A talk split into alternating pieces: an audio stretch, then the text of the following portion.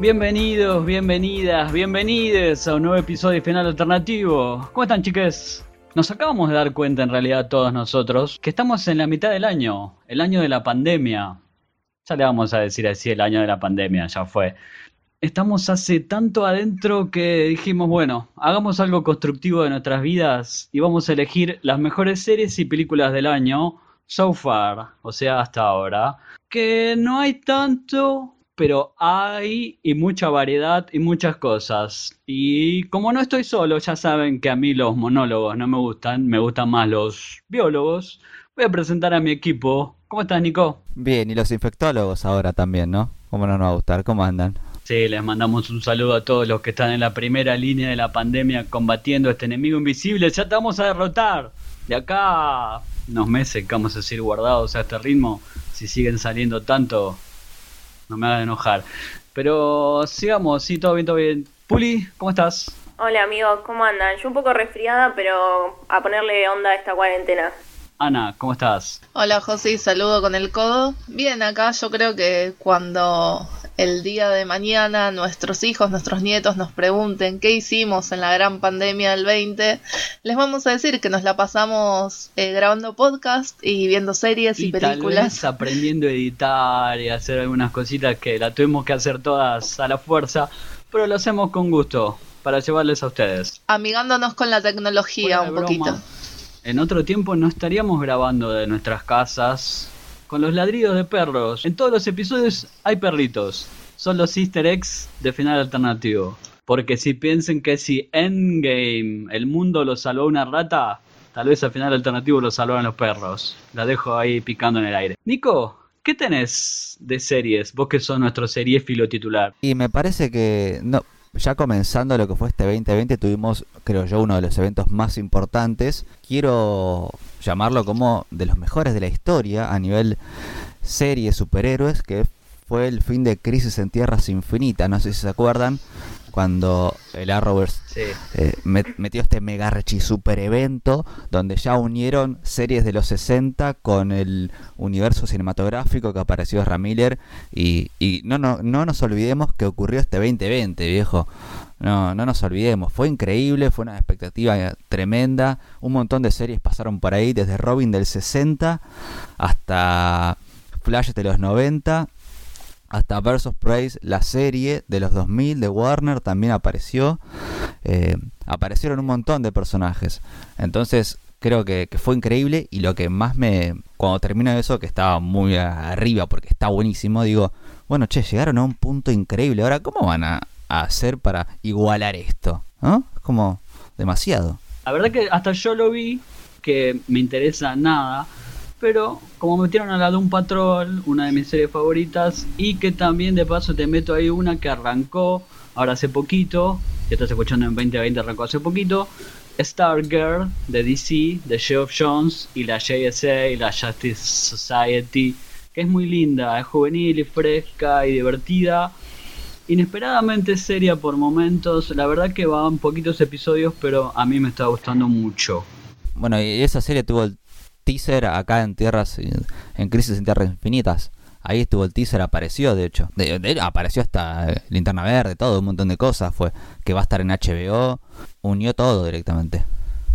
No, pero la verdad que es un gran mérito como eso, cómo sientan las bases de sus otras series con este gran evento y cómo confluyen todas ahí. Creo que es un gran laburo de guion también como para que todas las series tengan una, una lógica que las pueda unir en ese punto en el tiempo. Ay, yo tengo un montón, tengo un montón, chicos. O sea, estuve viendo muchas series realmente en esta cuarentena. Algunas fueron así como para pasar el rato, como ya les contamos en un episodio que, que habíamos grabado en abril, creo. Y otras por laburo, y la verdad es que la, la vengo repegando con las series que estoy viendo. Sobre todo las que son de mm, originales de las nuevas plataformas como Hulu y Amazon Prime. La verdad están buenísimas. Una de las que les quiero recomendar es Mrs. America, que es la serie protagonizada por Kate Blanchett. Digo la serie porque es la primera de ella en la, en la pantalla chica. Y es la historia del movimiento de liberación femenina y la ratificación de la enmienda de, lo, de la igualdad de derechos. Y lo más loco es que esta historia que está ambientada en los años 70 no está tanto eh, contada desde el punto de vista justamente del, del, movimiento, sino desde la oposición, desde el movimiento reaccionario que lideró una mujer muy conservadora que se llamaba Phyllis Schlafly y justamente ella es el personaje de Kate Blanchett eh, y está buenísimo justamente ver cómo en esta época post Me Too y todo no, no van por la fácil, sino que eh, enfocan la historia desde la oposición, desde el punto de vista de ella, de bueno, a ver, ¿qué tenían estas mujeres para decir sobre todo este movimiento de liberación que eh, en teoría hablaba por todas? Y está buenísimo ver eh, los debates entre ellas, los argumentos que tiene cada una, sus modos de vida y cómo tratan de ir reconciliando una ideología con la otra. Eh, además, el elenco es un elencazo. La tenemos a Rose Byrne como Gloria Steinem, que es alucinante. Eh, sí, sí, y aparte está, pero idéntica a Gloria Steinem de joven y también como la encarna, creo que, que hay mucha, me, me, parece que hay mucha investigación, que hay mucho ahí de meterse en el personaje, eh, que hay mucho también de, de resignificarlo desde, desde este lado, ¿no? Desde el, el, día de hoy, de, como con una visión un poco más moderna, eh, sabiendo todo lo que pasó en el medio entre ellas y bueno, además la tenemos a Sarah Paulson, eh, Margot Martindale, Elizabeth Banks, Tracy Ullman. No, es, es un elenco impresionante y es un elencazo realmente sí. No la está pegando mucho acá por el, por el hecho simplemente de que todavía no llegó, no hay acceso. Es una serie de Hulu y FX eh, que nos está costando un montón como acceder, pero bueno, está ahí en el videoclub. ¿Qué les iba a decir? Yo la verdad la recomiendo mucho, no solo por esto, a nivel historia. Eh, a, a, nivel narrativa está buenísimo, sino también a nivel estético, eh, porque toda la época de los 70 está muy bien representada, eh, tiene directores muy grosos del otro lado, tiene como una Pero, línea pregunta, a seguir y además una banda de sonido alucinante. ¿Es amena, eh, y, ¿O es más como que me sermonea sí, un poco? Es muy entretenida, muy entretenida. Y justamente me parece que sí, que le sacaron esto del sermón al ponerlo, al poner como las dos visiones distintas, o sea, porque está todo el tiempo pasándote de un lado a otro. Justamente lo que te iba a decir era esto, que cada episodio está desde el punto de vista de un personaje. Entonces vos la tenés a la súper conservadora Phyllis, Phyllis que tampoco, que tampoco es una mujer eh, ni sumisa ni nada, todo lo contrario. Eh, la tipa es súper fuerte, se mete en política, tiene un montón de opiniones y ella reacciona contra el movimiento de igualdad diciendo, no, a mí estas mujeres no me representan por esto. Y lo loco es el correlato que tiene el día de hoy también, ¿no? Entonces es fantástico. Y, al episodio siguiente lo tenés desde el punto de vista de Gloria sí. Steinem y al siguiente desde Betty Friedan. Entonces todo el tiempo va cambiando y te va mostrando las distintas realidades y opiniones de estas mujeres. Es, y es muy, muy entretenida. Mira, yo voy a ser sincera. No, no, que la, la, serie la tengo anotada y pura y exclusivamente porque me pongo de pie, está Kate.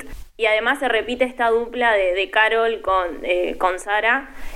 Pero la verdad que no, no me emociona mucho la, la serie en sí, sí, Y con esto que cuenta Ana, como que me la, me la revendió y ya tengo. Termina el episodio y me pongo a ver la serie. Pregunté FX porque me quiero quedar en la cadena y para mí una de las series comedia del año es la segunda temporada de What We Do in the Shadows, que está basada en la película de Taika Waititi y Germain Clement. Me reí tanto, tanto, sí. tanto, tanto de las locuras, porque hacen algunas cosas que vos decís, para no spoilear nada, pero hay vampiros, hay hombres lobo, hay fantasmas, hay cazadores de vampiros no, no, la verdad que hay invitados. Chicos, está Mark Hamill en uno y la Escoce. Mira, yo estuve escuchando muy buenas cosas de esa. Muy buenas. Todavía no le di una oportunidad, pero solo, solo estás reforzando eh, lo, lo, que ya escuché, sí. porque realmente todo el mundo habla muy bien. Sí, es una serie que no, no la está pegando mucho. La primera, yo vi la primera y es excelente Tal y es una lástima que no, que no se hable tanto de esta serie. Y después tengo otra, pero de Apple TV Plus, que no lo usa nadie, pero tiene una muy linda que sí, ¿quién usa? Espérate. Mythic Quest Raven's Banquet, cuenta la historia de un estudio de que produce un MMORPG, o sea, un videojuego en línea donde estás todo el día. Ustedes cero de eso, pero no importa. Es muy divertida, es muy, muy, muy divertida y satiriza y te reís mucho de la industria, de los que lo componemos desde los que jugamos hasta de los imbéciles cariñosamente que producen este tipo de cosas. Pero tiene un episodio muy, muy, muy lindo que es el quinto, que lo podés ver solo. Es una historia de amor perfecta en 25 minutos. La verdad que Mythic Quest, excelente. Conocidos está Rob McElhenney, nunca sé cómo se pronuncia. Charlotte Nidao, tiene una vibra medio community, medio de office, ahí en el medio. Y es la única serie Mm. hasta hoy que tiene producido un episodio en cuarentena y es excelente. De la H a la E. Che, está bueno, está buenísimo. Me lo revendiste. Eh, más que nada, me gusta estas series que tienen como un episodio embotellado que podés recomendar suelto, como para, bueno, mírate esto y si te gustó, es como un parámetro de lo que es el resto de la serie y ya sabes que te va a enganchar. Sí, Raven's Banquet. Que se llama Raven's Banquet porque están trabajando en una expansión del juego. Vieron que hay que agregarle todo el tiempo cosas a los juegos. Pero bueno, ya la verdad que tenemos bastantes cositas para que para que vayan viendo, que anoten, que vayan viendo porque ¿qué otra cosa tienen que hacer en cuarentena? Mira, ya que estamos con la cuestión tecnológica, eh, hay una serie también que salió hace muy poquito en Amazon que se llama Upload, que mm, era lo nuevo de, del creador de The Office antes de Space Force. Vieron que volvió eh, Sí. Greg Daniels en Space Force con, eh, bueno, con Steve Carell. Pero acá como que llamó muchísimo la atención porque era eh, una historia de un futuro distópico cercano, medio Black Mirror, pero en tono de sátira. Y, tiene como también esto de comedia romántica. Entonces, eh, era algo muy extraño la propuesta en el sentido de decir, ¿cómo abordas un tema así eh, desde, esta, desde esta perspectiva? Pues la, la cuestión es la siguiente, es un mundo donde cuando la gente se muere, eh, suben su conciencia, por eso se llama upload, a una especie de paraíso digital. Y eh, a partir de ahí, bueno, por supuesto hay un montón de distinciones de clase, porque como todo sale una pequeña fortuna, eh, y hay un montón de, de cuestiones también eh, filosóficas y religiosas y todo que, no están abordadas como muy profundamente, pero es muy loco porque al principio vos empezás a ver la serie y decís, mm, ponen los primeros el primero y segundo capítulo, decís, no, no sé muy bien si lo que estoy viendo es una genialidad o una estupidez. Y, y ya en el tercero, sí te juro, y ya en el tercero como que agarra ritmo y la verdad es que está buenísima toda la temporada y logra hacer esto, o sea, logra como hacer algo divertido y gracioso y a la vez plantearte ciertas eh, cuestiones un poco más profundas como por arriba y dejártelas para que vos mismo las, las reflexiones y seguir eh, con el entretenimiento, digamos. Pero está, está muy bien creado, de a ratitos eh, recuerda mucho a The Good Place eh, y son episodios así cortitos de media hora y te, te la fumas de una sentada. ¿Cómo, ¿Cómo era el nombre? Así también la, la llevo a la lista. Que sería como Perfecto. subir a algún lado un archivo, el upload. Está bien. Y Nico, ¿vos qué más tenés? Yo me parece que este 2020 también tuvo dos series que me, me gustaron mucho. Primero porque también comenzamos el año con el final de Homeland, una serie que venía hace ocho años, imagínense, tremenda. Y valió la pena. Valió la pena, siempre para mí es el ejemplo principal de lo que significa de redireccionar una serie, reinventar una serie cuando ya está todo eh, medio dicho en una serie, viste que ya la trama principal termina y decís, bueno, la están estirando. El principal ejemplo que vi yo que no la estiraron y la trama principal terminó y le buscaron otra vuelta es Homeland y por algo estuvo 8 años al aire, por algo siempre estuvo nominada al Emmy a Mejor Serie, es increíble. Y tuvimos el final donde eh, me parece que hizo lo, lo mejor que pudo hacer porque Homeland básicamente es la división esta de Estados Unidos que lucha contra el terrorismo Y bueno, obviamente las historias son siempre las mismas, ¿no? ¿Viste? Yo, uh, alguien salvando al mundo, ¿viste? Como un, un yankee o una yankee salvando al mundo, no más que eso. Em, pero me parece que en la última temporada hizo algo muy bueno, que se metió en política nacional y hablaron de, de las tramoyas políticas, de, de, cómo usan Internet para manipular y, está, y se metieron más a fondo con eso. Y no quiero hablar más porque el final es, es, es perfecto para la protagonista, para Claire Danes. Me parece que es es ideal, es ideal y es más de lo que esperábamos. Porque ¿cómo terminas una serie de, de, una protagonista que lucha contra el terrorismo? Que, que salva al mundo. Ok, eso es, fácil adivinar eso, pero de la manera que lo terminaron fue realmente increíble. Y, y después me parece que eh, quería, creo que esta sí la vieron varios. Me parece que esta temporada de This Is se diferenció de todas las demás. Por primera vez eh, vimos el futuro. Vieron que quizás siempre fue una mezcla de una narrativa de pasado y presente. Bueno, esta temporada vieron cómo se animó a jugar con el futuro y, obviamente es un golpe al corazón tremendo.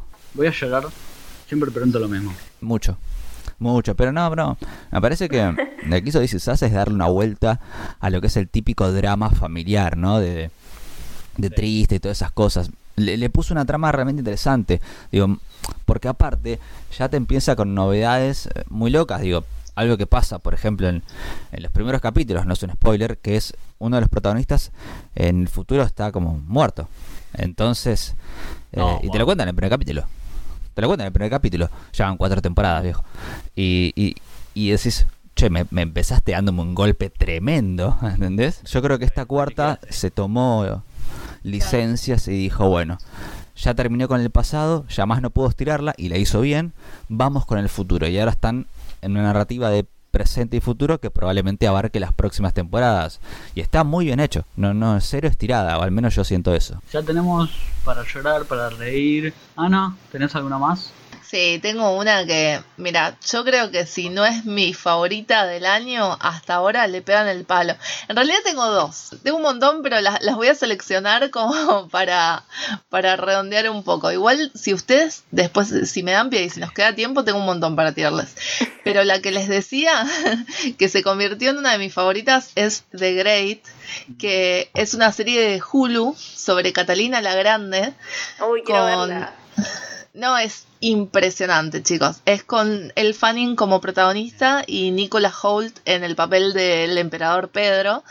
Eh, y es ella, es Catalina, como una joven princesa llegando a la corte rusa con todos sus ideales progresistas y con todas sus, ideas para innovar en la corte y, y, traer la ciencia y traer el arte y qué sé yo, y se da de cabeza contra una corte rusa decadente, eh, de gente a la que no le interesa nada más que tomar y estar de fiesta y que el pueblo se muera y que las guerras porque sí.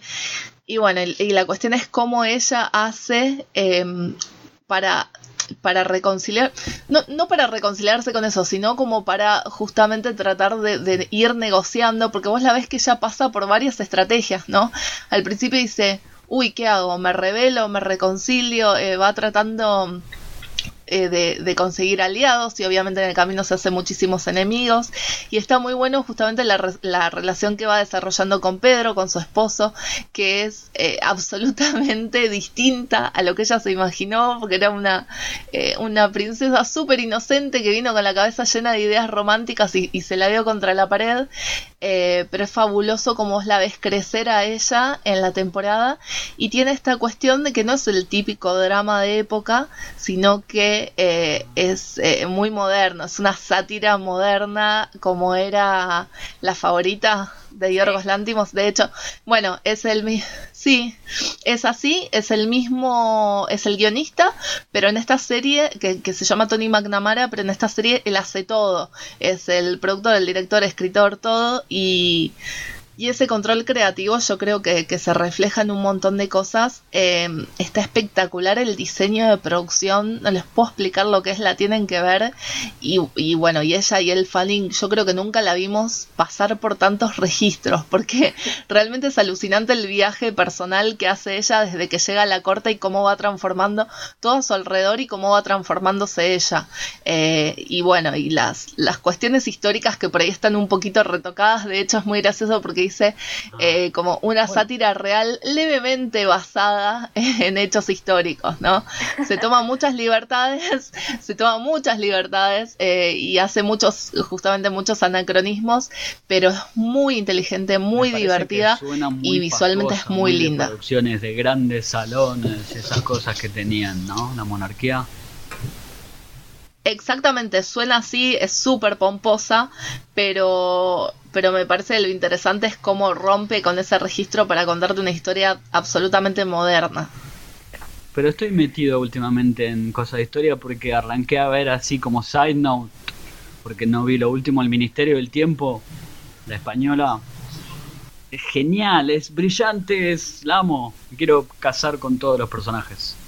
Porque es una producción del título mismo te lo dice, viajes en el tiempo, pero tiene el gancho de que es recorre la historia española, que es riquísima. Y viste, basta de decir payadas, yo aguanto a los hispanoparlantes. No, no, no. En un momento te tiro un spoiler total, ya no pasa nada. Es un agente del ministerio es Diego Velázquez, el pintor de las meninas. Y ves cuando está pintando las meninas y después recorres la historia, la Inquisición contra los nazis. Y eso que vi solamente la primera temporada, pero es fantástica. Está en este momento transmitiendo en 2020 la televisión española, que sale por el canal oficial de la televisión española, la cuarta temporada.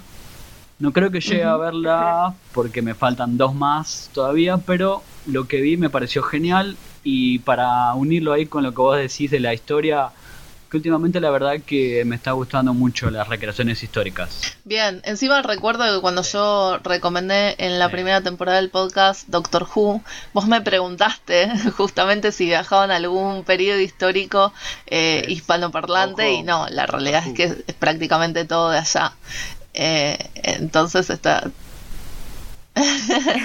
no, bueno, escúchame, es una institución, no nos metamos con Doctor Who, por favor te pido, Tengo pero está bueno eh, tener la alternativa. Tengo dos, pero Y sí. voy a nombrar Tales from the Loop. ¿Ya la habíamos recomendado? ¿Ya está acá? Es como leer un libro de Ray Bradbury de los 50, captura el tedio de la vida cotidiana.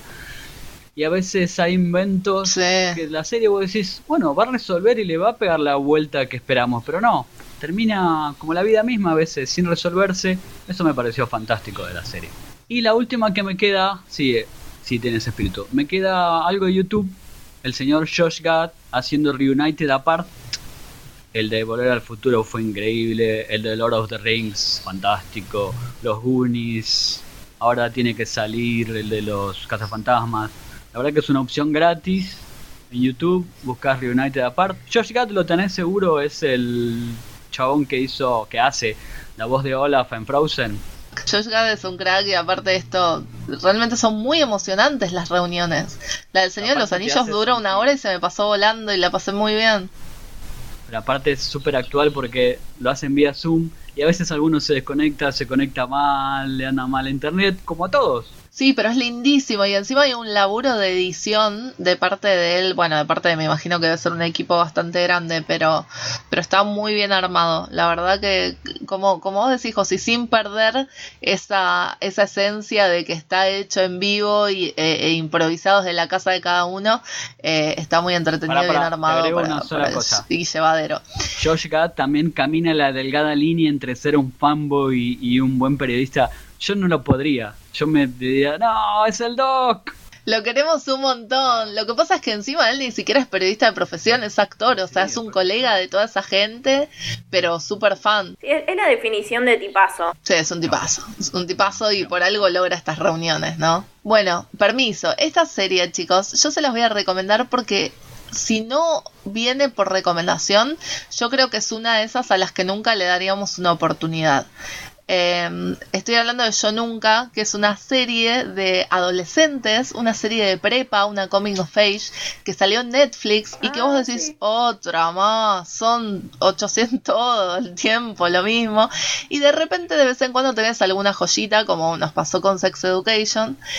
Y lo que tiene Yo Nunca es que es una serie sobre cosa ti- tiene la, típica cosa de, la coming of age este de, de la de la historia de prepa pero trata temas muchísimo más profundos y el, principal es el duelo, es el luto por perder a alguien muy cercano y cómo eso nos puede afectar en un montón de aspectos de nuestras vidas, desde las relaciones interpersonales hasta la relación con nosotros mismos. Y es fantástico cómo lo trata desde la comedia, eh, desde el humor, con una ternura, con un cariño por la historia que se está contando. Eh, y la estructura de la serie también es fantástica. Y las elecciones, los recursos narrativos que tiene, me parecieron pero súper inteligentes para una serie de estas características. La verdad es que no me lo esperaba. Em, el tráiler de Netflix no te la vende bien, pues te la vende como una comedia tonta romántica que cuando no es en absoluto así, va totalmente por otro lado. Em, y y, en definitiva es esto que les, que les cuento. Es una comedia sobre el luto y está escrita por Mindy Kaling em, basada en experiencias reales.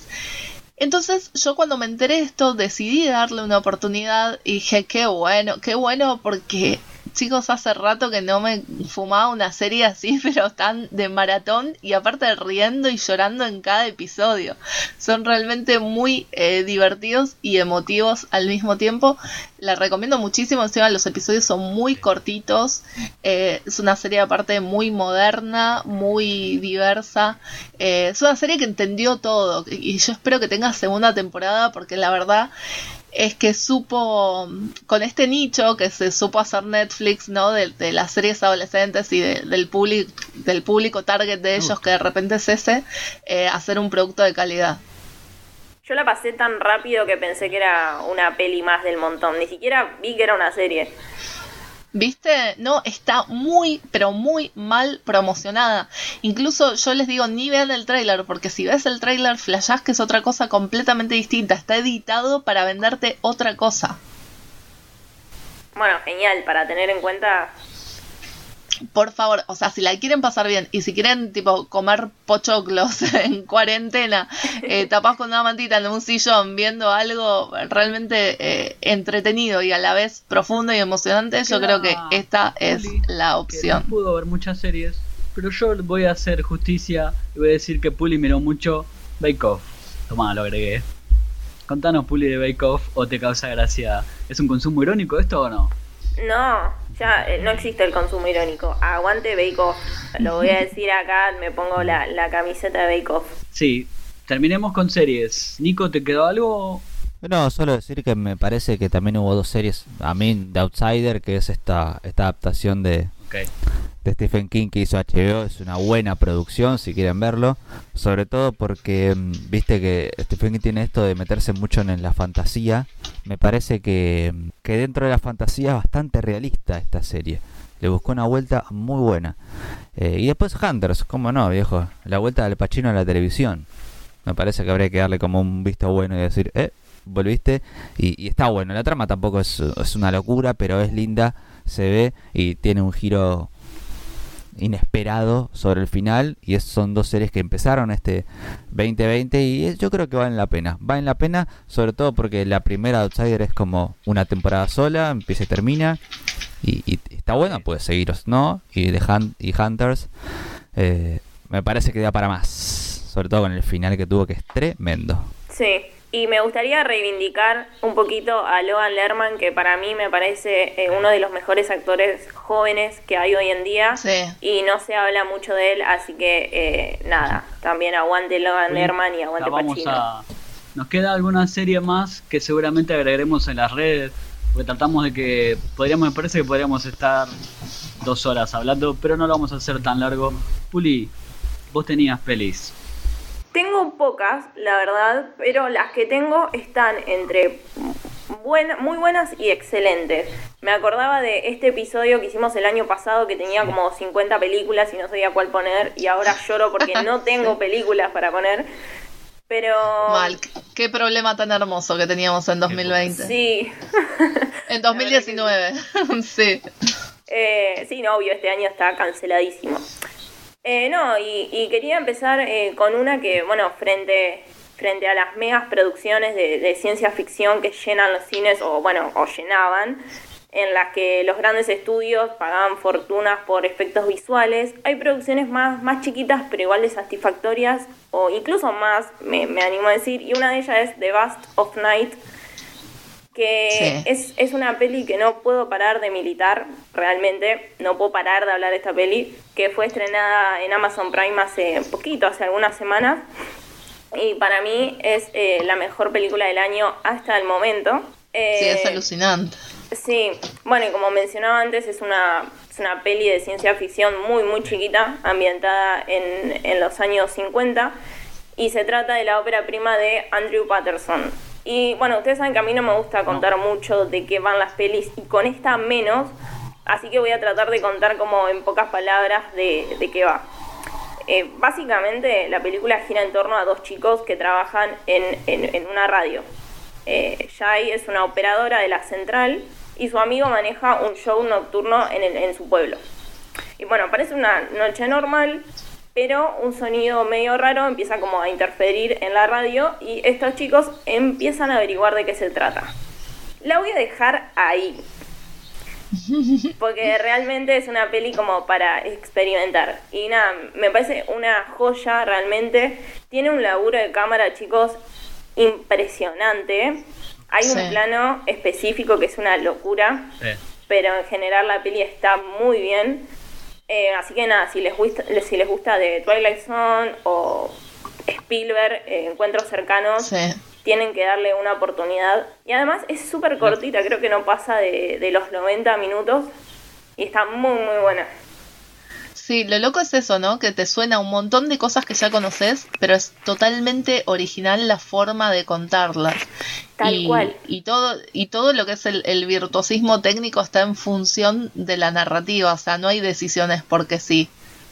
Sí, y es una peli que en sí no te muestra mucho, por, por esto que decía de que no tiene presupuesto casi, Y aún así es una peli que te pone muy tenso todo el tiempo, la estás pasando mal si la estás pasando mal y a la vez cuando termina decís, ¿qué acabo de ver? Es alucinante eh, y te deja como un, sentimiento muy cálido decir todavía se pueden hacer cosas como esta.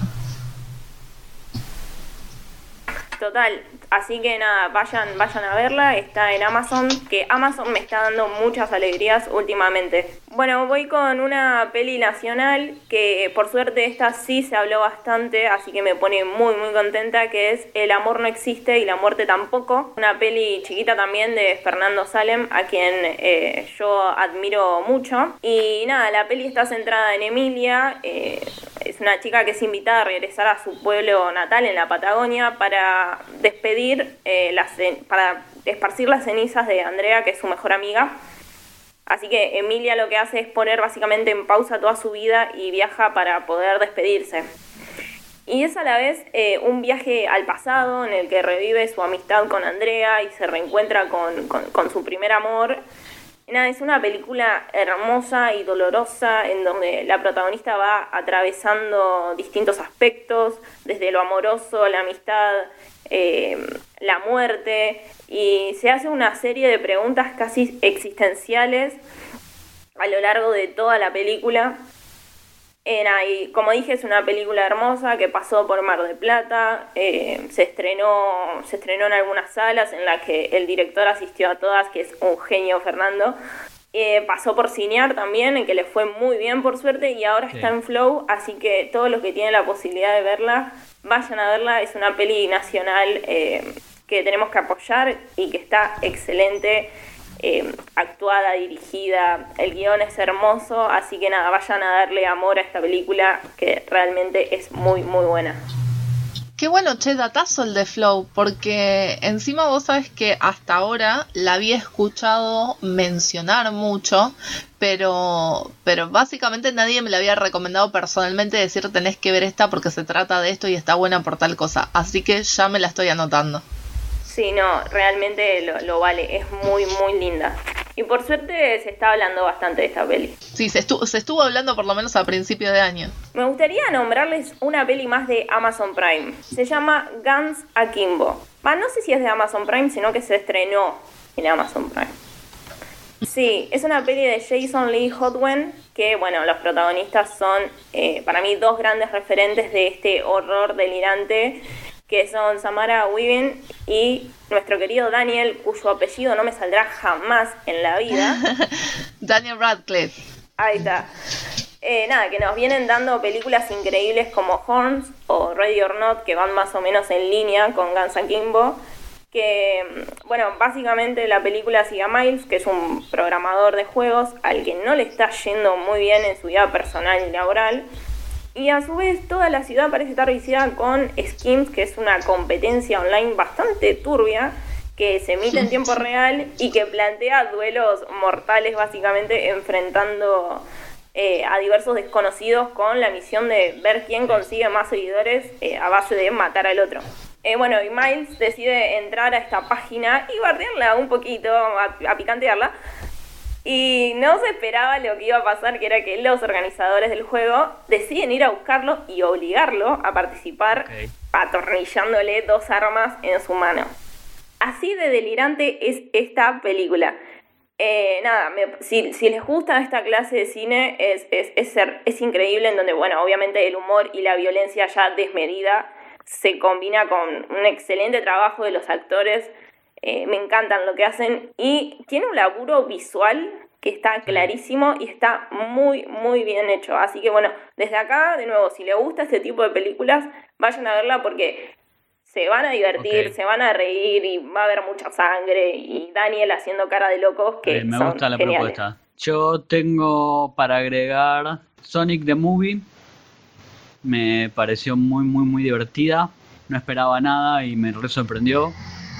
Solamente la tienen que ver a Jim Carrey haciendo lo que mejor le sale, que es monigotadas.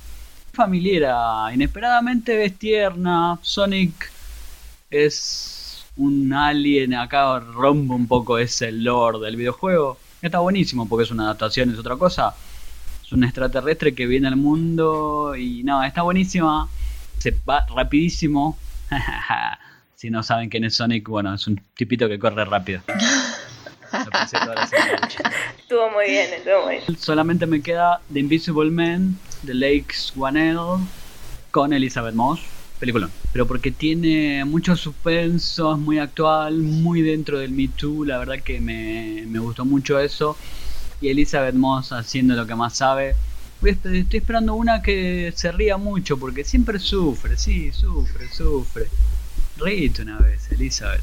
No, además, eh, nada, me gustaría decir que, el director juega con, el espectador continuamente haciendo un uso de todo su arsenal como realizador para contarnos esta historia. El laburo de cámara que hace, eh, que hace es impresionante. Eh, y no quiero dejar de mencionar la secuencia inicial porque creo que es una clase de puesta en escena. Aparte vienen de la momia, que fue un fracaso. No importa, arrancamos de cero. Claro, ahora están como reiniciando todo el Monsterverse como con, con esta con esta idea nueva, totalmente distinta a lo que querían hacer antes. Y creo que this is the way. Sí, denle todo a Blumhouse. Eh, películas se las quería dejar a Puli porque yo tenía muchas series y, vimos más o menos lo mismo. Aparte estoy re de acuerdo con las recomendaciones que tiró ella. Pero ya que, ya que tiré un This is the Way, vos sabes que una, una de las producciones de este año que me gustó muchísimo y que les quiero recomendar es el documental, la serie documental de Disney Gallery sobre The Mandalorian. Es espectacular, o sea, ya de por sí, eh, para una serie tan buena, es como que en, en todo lo que es la producción vos te esperás eh, que tenga un nivel eh, detrás que estamos acostumbrados en todos los productos de Star Wars y que aparte sabemos que se innovó muchísimo con esta serie para la plataforma de streaming de Disney Plus, pero va mucho más allá de lo que es la parte técnica. En el primer episodio, por ejemplo, hay un recorrido eh, por lo que son todos los directores de la temporada que hablan con cada uno de qué significa Star Wars para ellos, cómo tradujeron esa experiencia en la serie.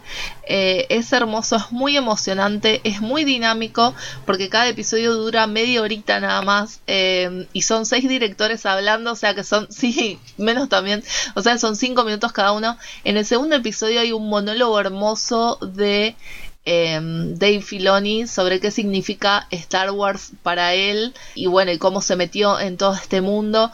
Me parece que está muy bueno eh, para ver la visión de los creadores detrás de la serie, más allá de si te interesa todo el tema de efectos visuales y diseño de producción y qué sé yo, o sea, me parece que está buenísimo en este otro sentido y como les decía es súper dinámica y no se siente en ningún momento como que Disney está tirando material para rellenar en medio de la pandemia.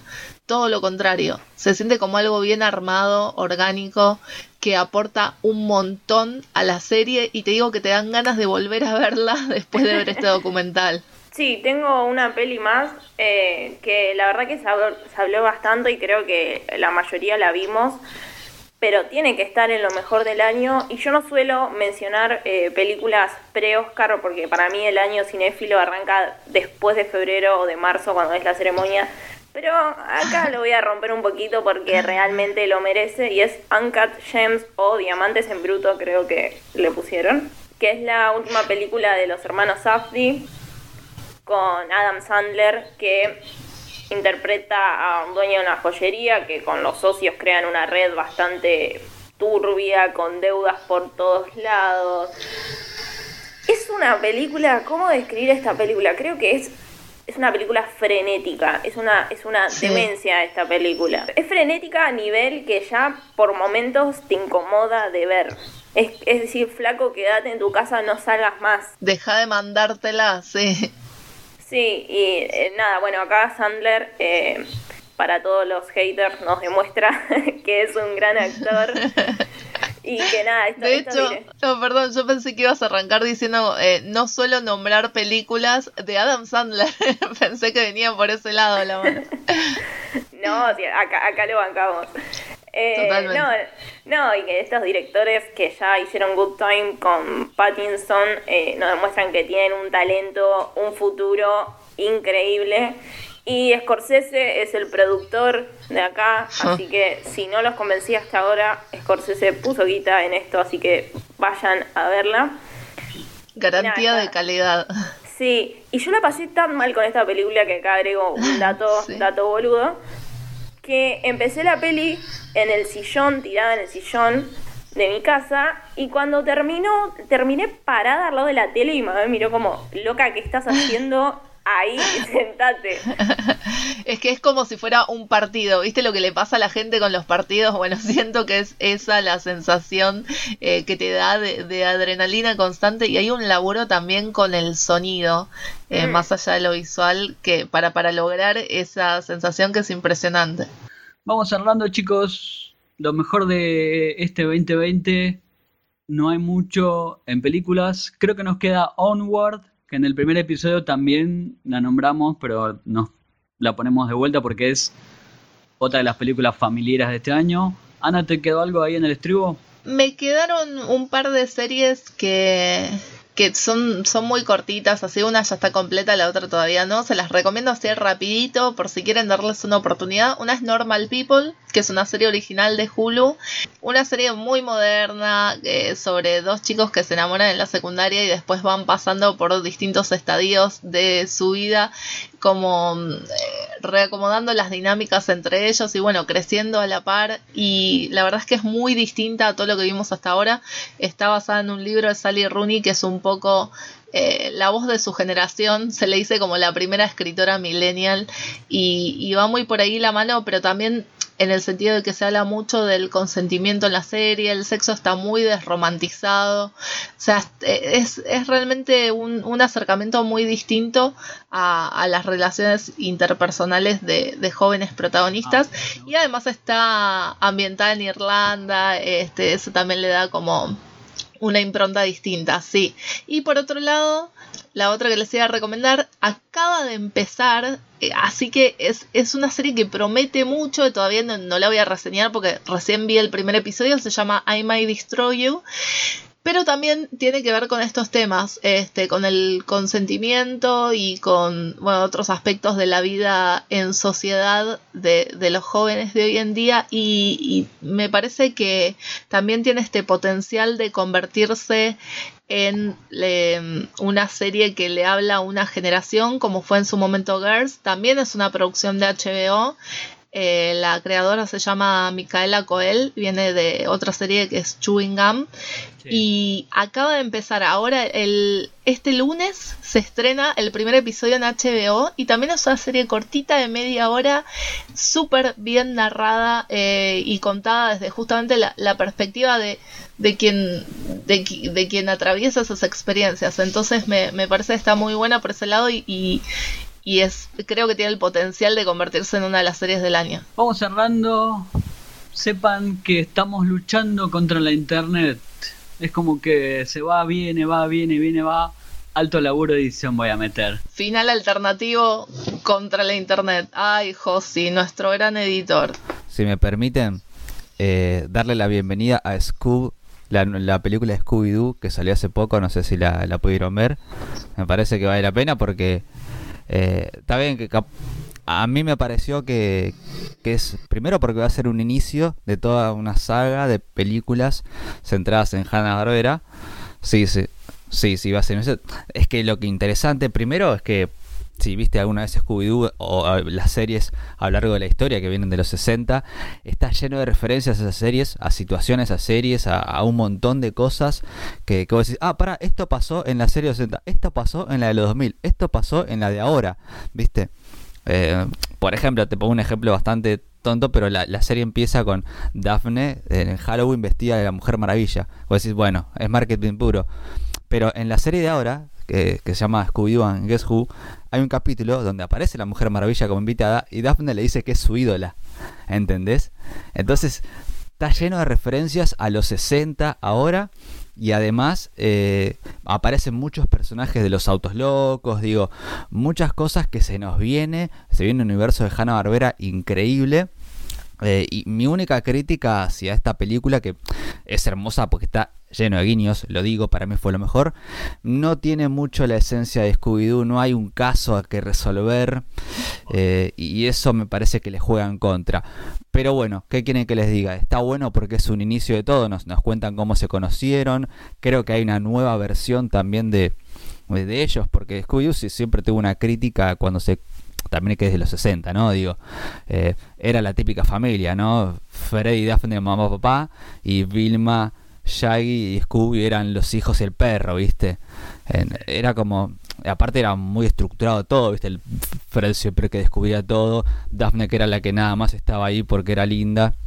Vilma era la hija inteligente, ¿viste? Que eran amigos, pero tenían un estereotipo horrible. Y creo que acá, en esta última versión, se le dio una vuelta de rosca muy interesante. Y ahí sí parecen amigos que realmente quieren eh, laburar de esto, resolver misterios. Y vale la pena.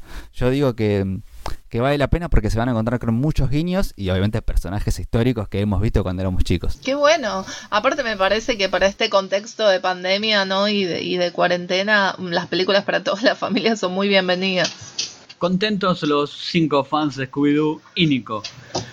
Sepan que le... Qué malo. No, no, gente malas.